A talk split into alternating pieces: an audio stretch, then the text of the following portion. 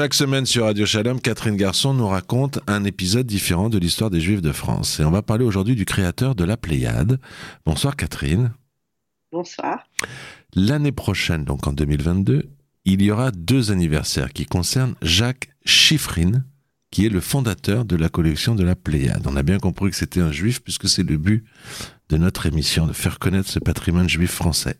Alors, D'abord, premier anniversaire, les 130 ans de sa naissance déjà, et les 100 ans de son arrivée en France. Donc retour d'où d'abord à cette année 1892. Alors cette année-là, le 28 mars pour être précis, naît à Bakou, qui est aujourd'hui la capitale de l'Azerbaïdjan, mais qui faisait alors partie de l'Empire russe. Né donc dans une famille euh, plutôt assimilée, un petit garçon que l'on prénomme Yakov. Jacques, ça sera pour plus tard.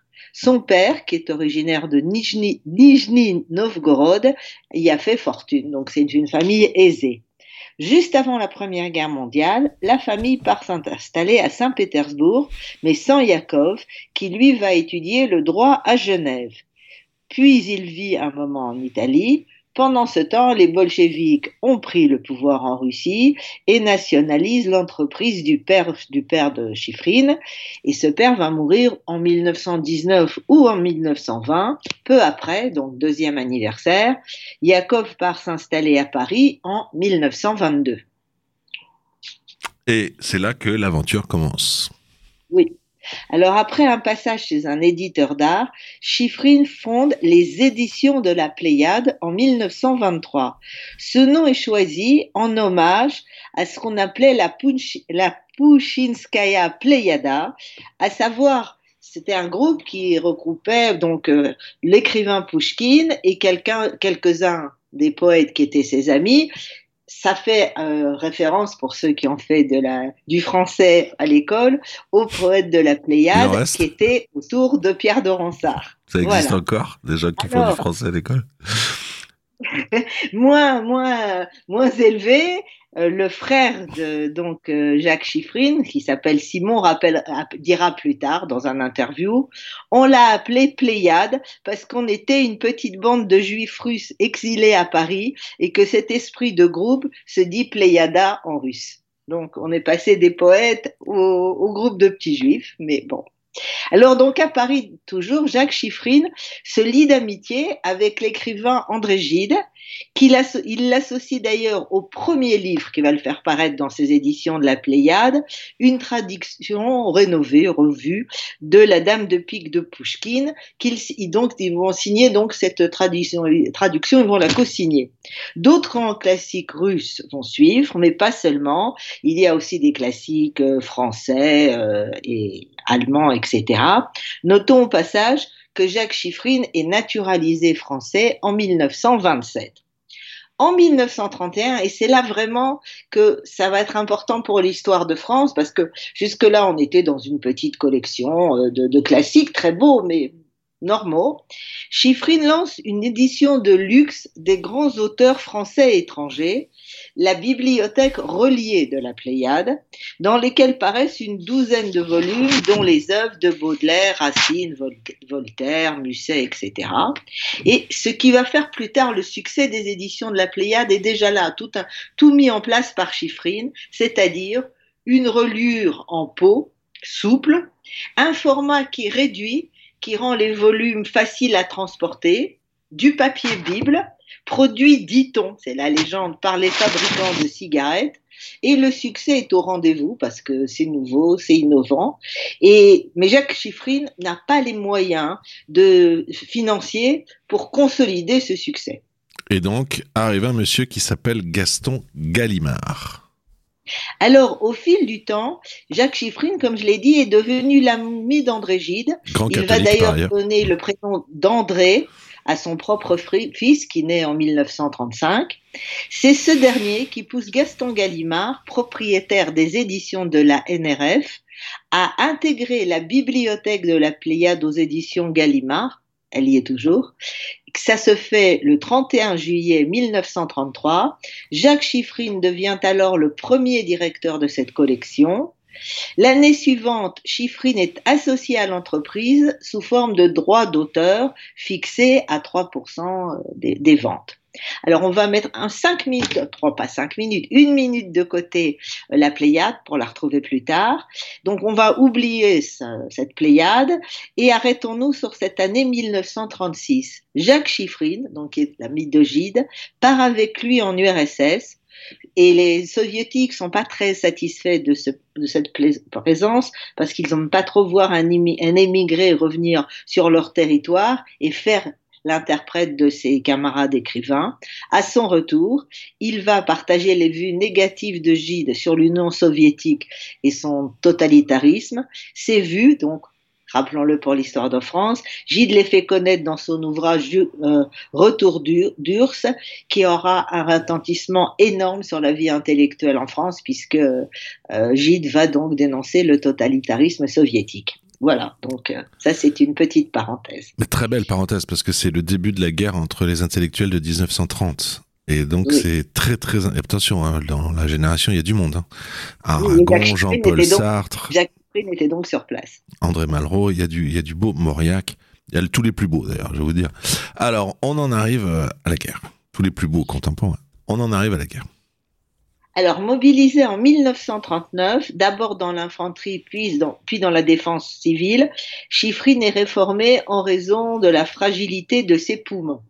Au début de 1940, il s'installe avec sa famille à Sartilly, dans la Manche, après la défaite française, les chiffrines, à part un rapide saut à Paris pour récupérer leurs affaires dans un, dans un appartement que bientôt euh, on va euh, leur réquisitionner, ils se réfugient de nouveau en Normandie. Et c'est là, et ça c'est une histoire centrale dans la vie de Chiffrine, qu'il reçoit le 5 novembre 40 une lettre très sèche de Gaston Gallimard qui lui annonce qu'il ne fait plus partie de la maison tout en lui assurant qu'il continuera à lui verser ses droits d'auteur, c'est-à-dire il est renvoyé. C'est parce que les forces d'occupation nazies et Vichy, entre autres, les deux, Vichy qui a déjà euh, publié son statut des juifs, exigent le renvoi de tous les employés et cadres juifs Jean Paulhan va assurer l'intérim à la tête de la Pléiade. Chez Gallimard, d'autres que Chiffrine, tels que le directeur commercial Louis-Daniel Hirsch et les membres du comité de lecture, Robert Aron, qui est très connu, Benjamin Crémieux et Pierre Seligman, subissent le même sort pour les mêmes raisons. Alors voilà, il est renvoyé. Donc, il comprend que ça va pas bien, se passer. Donc, après une première tentative ratée via Casablanca, Chiffrine et sa femme, famille, donc avec son fils, parviennent toujours avec l'aide d'André Gide, à Gadé New York, cette fois-là via Barcelone. Alors, selon l'historien Amos Reichmann, qui a consacré un ouvrage à la vie de Chiffrine, celui-ci, en quittant la France, s'est embarqué avec son épouse et son petit garçon sous les huées antisémites des dockers de Marseille. Bon, alors on arrive à New York, il reprend ses activités d'édition, il envisage même de lancer une version de la Pléiade sur place, mais ça ne va pas réussir. Mais surtout, et c'est là que ça va devenir plus important, il s'associe pardon, à Kurt Wolf, qui est un émigré juif comme lui, qui a fui, lui, l'Allemagne nazie, et qui a fondé une des grandes maisons d'édition euh, américaines à l'époque, qui s'appelle euh, Pantheon Books, Books les, les livre Panthéon en 1942. Oui. En 1943, donc euh, euh, Wolf va recruter Chiffrine comme associé afin de lancer une collection d'auteurs français en langue originale et en traduction alors, on va citer quelques-uns des titres traduits. Joseph Kessel, L'armée des ombres, Aragon, Gide, Green, et même la première édition américaine de L'étranger de Camus vont finalement être au catalogue de cette maison d'édition. Qu'est-ce qui se passe à la Libération? Alors, juste avant la libération, dès avril 1944, Jean Paulhan, qui on, se rappelle a remplacé Chiffrine à la tête de la Pléiade, lui fait part de son souhait qu'il revienne bientôt reprendre euh, sa collection. Et peu après la libération, visiblement sans lui présenter aucune excuse, les frères Gallimard lui proposent de rentrer en France afin d'y reprendre les fonctions qu'il occupait avant-guerre, alors je cite, à la tête de votre bibliothèque de la Pléiade, il s'engage à l'aider financièrement Le cas échéant, alors, ironie du sort, la revue de la NRF, qui a été vraiment trop collaborationniste, qui a été très marquée par la collaboration, change de titre et devient Les Cahiers de la Pléiade. Mais Jacques Chiffrine ne va pas rentrer en France. Celui qui dira en 1950 Je suis mort il y a dix ans, donc au moment de son départ, est trop faible et trop malade pour, entreprendre un tel, pour entreprendre un tel voyage. Il va d'ailleurs mourir en cette même année 50 des suites d'une maladie respiratoire. Donc c'est pour ça qu'il avait été réformé parce qu'il avait les poumons fragiles. Et là, il va mourir des suites de tous de ses problèmes aux poumons. Alors, son fils André, qui recevra la Légion d'honneur en 2011. Alors, faut dire, lors de cette cérémonie, l'ambassadeur de France aux États-Unis, François Delattre, avait reconnu officiellement le tort, je cite, le tort commis contre Jacques Chiffrine et a dit qu'il voulait aussi honorer André Chiffrine, on va voir pourquoi, mais officiellement, il y avait une reconnaissance du tort fait au fondateur de la Pléiade. Alors, c'est André Chiffrine va suivre l'exemple de son père, mais il va rester en Amérique. De 62 à 1990, il est à la tête d'une des plus prestigieuses maisons d'édition américaines. On retrouve les Pantheon Books. C'est lui à qui l'on doit entre autres la publication aux États-Unis de Michel Foucault et de Jean-Paul Sartre. Et puisque nous sommes dans une histoire familiale, on est quand même chez des juifs, disons aussi que la fille d'André Chiffrine, parce qu'il aura une fille, à part ce fils, enfin, ce, fils André va avoir une fille, donc elle est la petite fille du fondateur de la Pléiade, est mariée à Joseph Stiglitz, qui est le prix Nobel d'économie, et leur fille, alors l'arrière-petit-fils de Jacques Chicrine, est marié à un avocat international du nom de Philippe Sands, qui est très connu et qui est l'auteur de plusieurs ouvrages, dont Retour à Lemberg, traduit dans le monde entier et aussi en français, un livre qui scrute la vie des hommes qui sont à l'origine de deux concepts fondamentaux, le génocide et le crime contre l'humanité. Nantôt enfin, pour terminer, que début 2017, la collection de la Pléiade comptait près de 800 livres et plus de 250 auteurs, sans y inclure les ouvrages collectifs.